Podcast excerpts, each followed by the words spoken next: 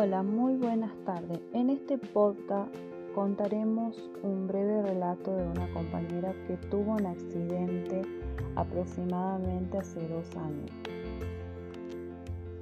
Hace dos años tuve un accidente en el cual me provocó una cortadura en la muñeca izquierda, cortándome las venas y los tendones de, de dos dedos, el meñique y el anular.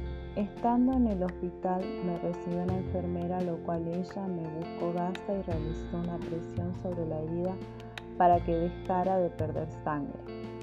La enfermera me colocó suero y me realizó un electrocardiograma.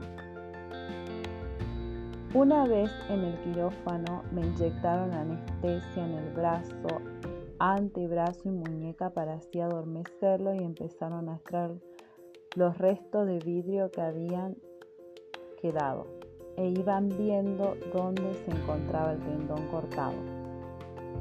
Cuando encontraron el tendón, lo tiraron y podían sentir cómo se me abrían y cerraban los dedos.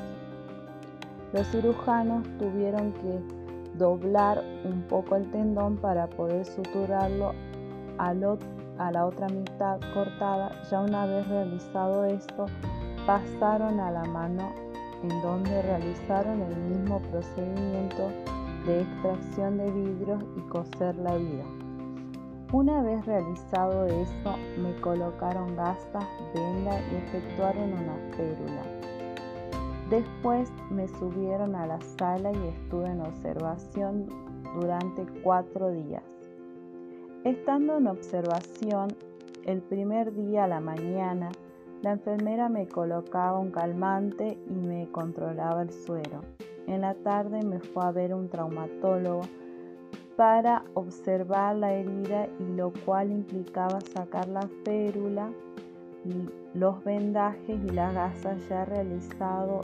Todo esto me aplicaba agua oxigenada en la herida con gasa para limpiar y controlar que todo estuviera cicatrizado Después me volvió a vendar y colocar la férula.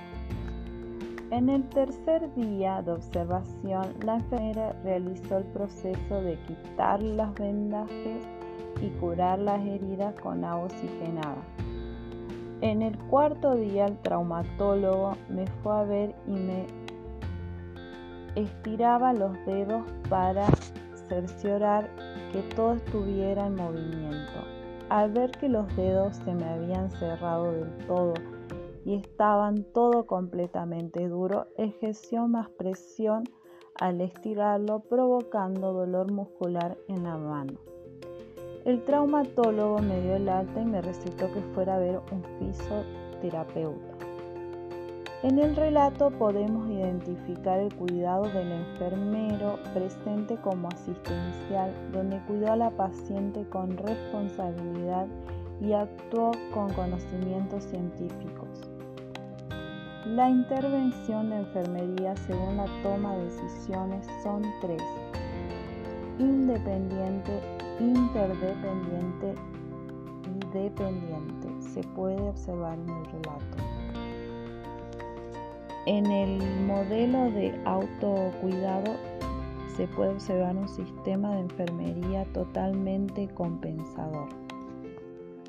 Y daremos así finalizado este breve relato. Muchas gracias.